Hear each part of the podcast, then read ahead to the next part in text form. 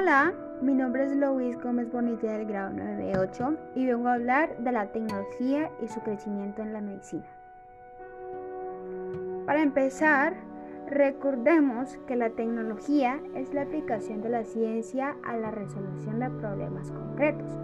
Construye un conjunto de conocimientos científicamente ordenados que permite diseñar y crear bienes o servicios que facilitan la adaptación al medio ambiente así como la satisfacción de las necesidades individuales esenciales y las aspiraciones de la humanidad.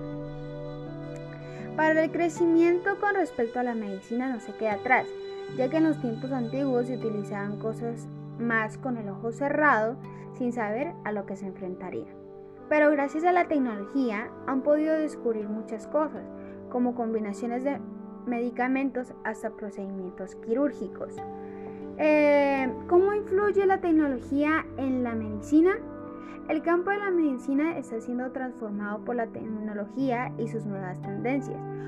Una herramienta tecnológica basada en inteligencia artificial permite identificar casos de depresión analizado, fotografías públicas en Instagram.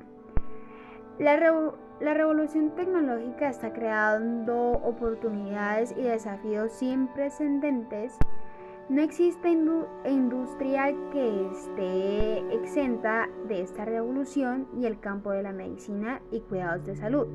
El impacto es más notable aún. Cada persona con solo una aplicación móvil puede sincronizar sus hábitos y estilos de vida. Gracias.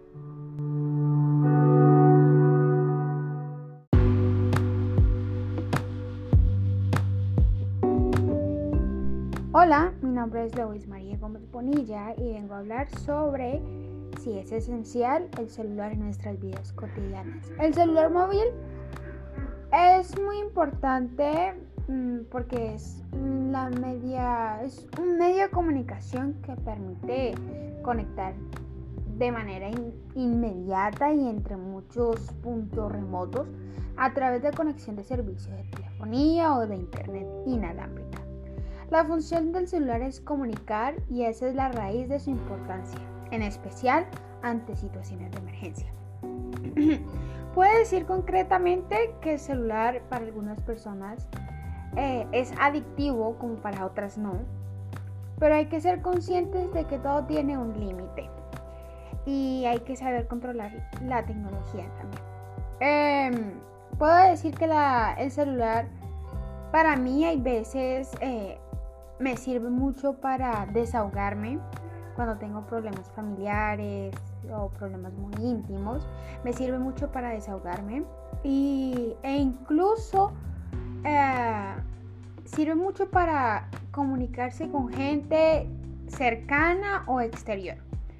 Eh, me parece esencial en la vida, pero también tiene sus desventajas. Y las desventajas es que del 5% que utilizamos nosotros del cerebro, podría disminuir el 2%, ya que eh, el cerebro se acostumbra a otro, a depender de otro y de su comunicación y la inteligencia que tenga la otra persona, o sea, en este caso, el celular.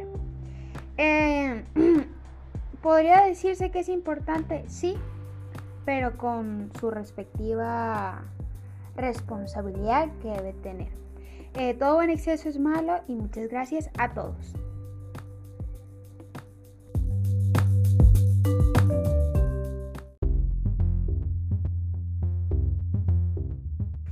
¿Qué gente? Mi nombre es Luis María Gómez Bonilla del grado 98 y vengo a hablar sobre el tema de la virtualidad con el colegio. Pues principalmente ha sido un caos, pero han tenido sus ventajas, la verdad.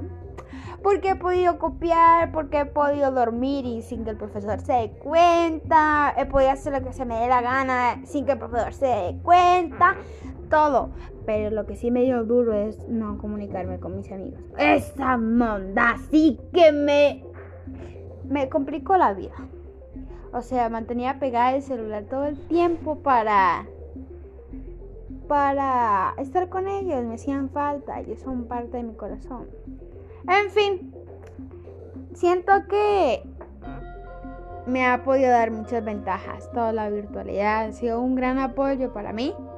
La verdad, cualquier cosa que no sabía o algo así, lo buscaba en Mr. Google y lo encontraba. Pero me tocaba leer muchísimo, eso sí, muchísimo, en exceso. Tengo exceso de letras en mi cerebro. Muchas gracias. Bye.